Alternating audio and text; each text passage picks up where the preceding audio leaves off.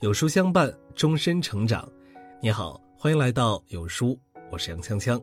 今天为你分享的文章是：一个人越有本事，身上越有这三种特征。曾文正公家训曾云：“人情练达皆学问，凡成大事者，以识为主，以才为辅，人谋居大半。只有明见世事，才能够洞明觉察，功过自省。”会处事才能会做人，一个人越有本事，越会懂得，话不能多，事不能拖，人不能作。在知乎上看到这样一个提问，一个人问，他有一个同事不爱说话，但是一说话就能够说到点子上，最后那个人去当了领导，为什么自己说了很多话，反而没有这个效果呢？其中有一个回答特别赞，只有把话说到点子上。才能够解决问题，最后成为领导应该是顺其自然吧，因为这个人具备成功的潜质。学生法师说过，说话如果说不到位，轻则费力不讨好，重则后果严重。所以《论语先进》有云：“夫人不言，言必有重。”人一旦开口，就要说到点子上，只有精辟的、有价值的见解才能够受人欢迎，泛泛空谈。招人生厌。我有个同事，他一张嘴说事儿，就开始漫无边际的绕，先是寒暄，再吹嘘业绩，好不容易说到了重点，别人的耐心却被他的空话套话消耗光了，而他想说的正事儿，也没有人愿意听了。语言只有言之有物、有见地，才能够发挥出效力，话越多越不值钱，言简意赅，切中要害。才能够赢得更多成功的机会。同行里有个叫可心的姑娘，平时话不多，我还以为她性格内向。后来有一次偶然的机会，我和她一起参加一个合作峰会，直到那时我才发现，平时看起来不善言谈的她，话不多，但是言必有据。在会议上，她几次发言都发挥了不可或缺的作用。张端义在《贵耳集》中说道。言简理尽，随成王言。职场上说话精炼、一语中的的人最令人佩服。那些平常不大开口、说起话来条理分明的人，只要张嘴便言语如剑，直指靶心。几句话立竿见影，与合作者达成共识，把敌人变成朋友，把绕弯子的时间都拿来解决问题。做人要说三种话：一有思考的话，二有分寸的话。三有选择的话，杜月笙看人有一条标准：一群人中最安静的人，往往最有实力。人微言轻，话多无益。一个人有能力，他的话才有分量。有人说拖延是生命的窃贼，因为人拖着拖着就老了，事儿拖着拖着就黄了。古时候，蜀之彼有二僧，一穷一富。穷和尚对富和尚说：“我想去南海，怎么样？”富和尚说：“我几年前就想买舟顺江而下，到现在还没去成，你凭什么前往？”到了第二年，几经周折，穷和尚从海南回来了，富和尚还没有付诸行动。富和尚拖拖拉拉，到最后只能看着穷和尚长叹：“这一拖就是多少年？南海犹在梦中，一生机会有限。”一拖就过了。当一位企业巨子被问到成功的秘诀时，他只说出了四个字儿：“现在就做。”我有一文友，每次写文章之前总是抱怨，自己根本不是写作的料，总想等自己进入状态。这一拖，状态没来，他写作的热情倒被生活的琐碎打散，直至放弃。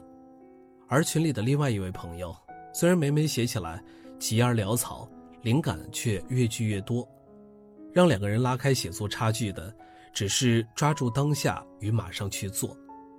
美国哈佛大学人才学家哈里克说：“世界上有百分之九十三的人都因拖延的陋习而一事无成，这是因为拖延能够杀伤人的积极性。不珍视今天的人，永远没有满怀希望的明天。善用现在的一切，才会有更多的可能。”有一个人向禅师请教。我想学禅，体悟人生真谛。我应该从哪儿开始做起呢？从这里，禅师边说边用木棍在地上画了一条线。那个人大惑不解，禅师当头棒喝：“这里就是此时此地，不管你想学什么，都应该立马行动起来。今日事今日毕，不拖沓不拖延，就是一个人的优势人格。人活一世，最重要的就是遵规守矩。所谓不作，就是要把握好做人的尺度，在什么位置就说什么话，做什么事儿。”我单位有个同事才华横溢，有他在，系统内的比赛几乎包揽第一名。可他平时稍有心不顺，就爱跟领导说我不干了。刚开始领导还挺舍不得，后来有一次他又提不干，领导说：“行，你辞职吧，尽快办手续。”他呢，把自己弄得不招人待见，反倒不吭声了。事实上，那些失去控制的人生，其实一旦走下去。便是癫狂的不归路。南朝宋初，文坛最显亮的巨星是谢灵运，文帝刘义隆喜欢舞文弄墨，特别喜欢谢灵运的诗和书法，是他的忠实粉丝。本来这是值得庆幸的一件事儿，谢灵运却很不给文帝面子。文帝两次下诏把他调去中央，他都没有理睬。后来还是请大学者左光禄大夫范泰写信。再三谦恭的邀请，他才入京。文帝给他的官职是秘书监，经常喊他参加宴会。可是谢灵运不稀罕。一次，他跟朋友喝酒，说：“魏晋以来，天下的财总共有一担，就是十斗。曹植独占八斗，我得一斗，其他人共分一斗。这就是成语‘才高八斗’的由来。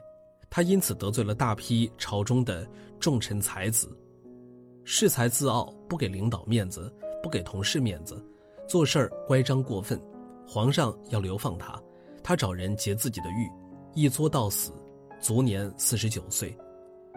有人说：当进则进，该退则退，当显则显，该藏则藏，懂得为人有责，做事有度，行事给别人留余地，才是给自己积福气。失意时不哭天抢地，得意时。不露骄狂之态。周国平先生曾说：“分寸感不是指疏远，也不是指傲慢，而是指要站在更高的角度，清醒地认识自己的位置，然后做出合适的举动。遇事不作，沉稳大气，才能彰显为人处事的风度。这种风度，就是这个人日后人生所能到达的高度。”明代大思想家吕坤说：“深沉厚重是第一等资质。”磊落豪雄是第二等资质，聪明才辩是第三等资质。只有具有厚重品格的人，才是真正一流的人物。